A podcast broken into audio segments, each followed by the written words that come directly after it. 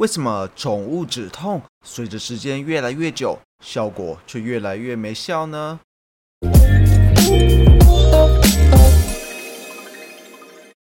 大家好，欢迎回到家有健犬，我是霍三撇。你是否也曾经觉得止痛的效果会随着时间越久越来越没有效果呢？又或者是你是否曾经觉得过度的依赖止痛药对于身体的健康是有危害的呢？其实啊，不管是人还是宠物都是一样，减少疼痛一直以来都是一个非常重要的议题。疼痛可大可小，轻的时候可能只是简单的受限到一些活动，但是严重起来却是可能会影响到生活甚至身体健康的。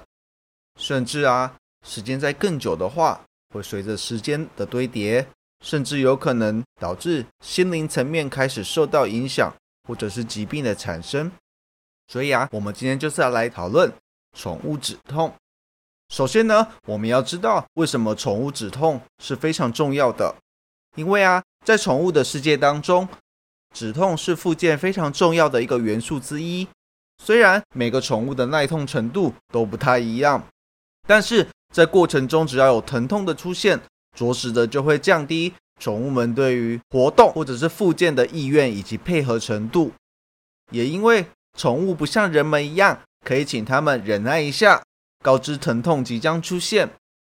如果这类瞬间的疼痛出现，宠物们可能会开始出现有逃避、抵抗的情况，严重一点，甚至可能会出现攻击人的状况发生。并且对于正在进行的治疗、活动、课程等产生恐惧，导致后续要再次进行的话，要花非常多的时间以及精力去培养。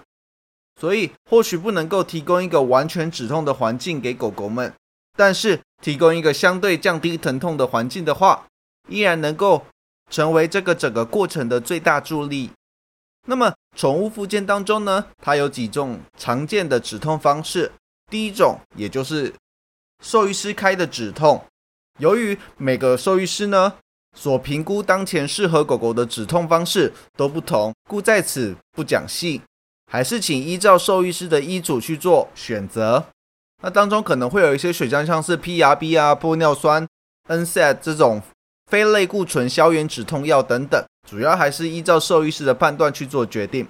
那再来呢，还有常见的像是针灸、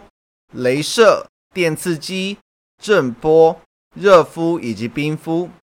那当中呢，热敷跟冰敷是家中最容易去做取得的，也最容易去做应用的。但是相对来讲，效果并没有像是其他的，像是电刺激啊，或者是镭射的方式来得好，而且相对来讲，持续的效果也是比较短。那再来，我们了解为什么止痛的效果会越来越差呢？几乎所有的止痛方式。都会因为使用的频率以及时间的增加，而导致在相同的剂量下面，止痛的效果都会产生适应性。也因为这样的适应性的关系，导致所有需要的止痛剂量会逐渐提升。而我们也可以把止痛的剂量上升比喻为通货膨胀，钱就是我们使用的止痛剂量，用钱所购买的物品就是所谓的止痛效果，而通货膨胀呢？本身就是身体对于止痛的适应性，所以当我们假设一开始的时候五十元，也就是原本的使用剂量，能够买一份便当来达到止痛的效果，但是因为适应性产生通货膨胀的关系，导致我们必须要花比原本更高的剂量八十元，才能够买到我们原本的一份便当，也就是达到同样的止痛效果。这也就是为什么通常在同样的止痛剂量下面，随着时间越久，它的止痛效果也会跟着下降。那这个时候，大家就会有疑问：那我们现在应该要怎么做呢？继续加强剂量就好了吗？这样会不会对身体造成负担呢？当然，如果是无上限的增加止痛的剂量，无疑是对宠物的身体产生一定的负担。不单只是药物会增加负担。其他的像是镭射啊，也会因为剂量过高而影响到身体的健康，所以我们应该要做的是给予宠物们一支钓竿，而不是鱼，让他们一直依赖着止痛。我们必须要做的是，借由着止痛的效果，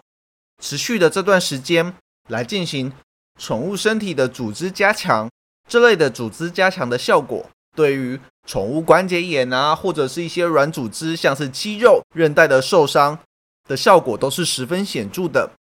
然后借由克制化的设计，去针对宠物们在止痛效果发生的当下，来安排应该要进行什么样的课程。借由着运动加强特别的肌肉群，给予关节达到保护的效果，并且借由着低强度的活动，配合着后续的肌肉。拉筋、伸展以及按摩，或者是特定的韧带的照护机制，依照着流程的进行，可以大大的在止痛治疗提供较低的疼痛的这段期间，可以持续的维持着活动，又可以加强训练，给予原本受伤的部位加以保护，避免再次的受伤。这样子的搭配，不仅可以把握这段止痛的黄金时间，也可以替受伤的部位提供一个完善的堡垒。降低后续再次发生的机会，最后也可以来降低对于止痛医药或者是其他止痛的方法的依赖性。好啦，今天我们分享宠物止痛就到这里结束了。希望大家喜欢今天的内容。如果大家对于内容有什么样的疑问的话，都欢迎提问，让我知道哦。那如果喜欢我们的话，欢迎帮我们的脸书粉砖以及 IG 按赞及分享。另外，如果想要了解更多家有健犬的相关资讯的话，欢迎从 Google 搜寻“家有健犬”，就可以从官方网站中得知哦。我们下次见，拜拜。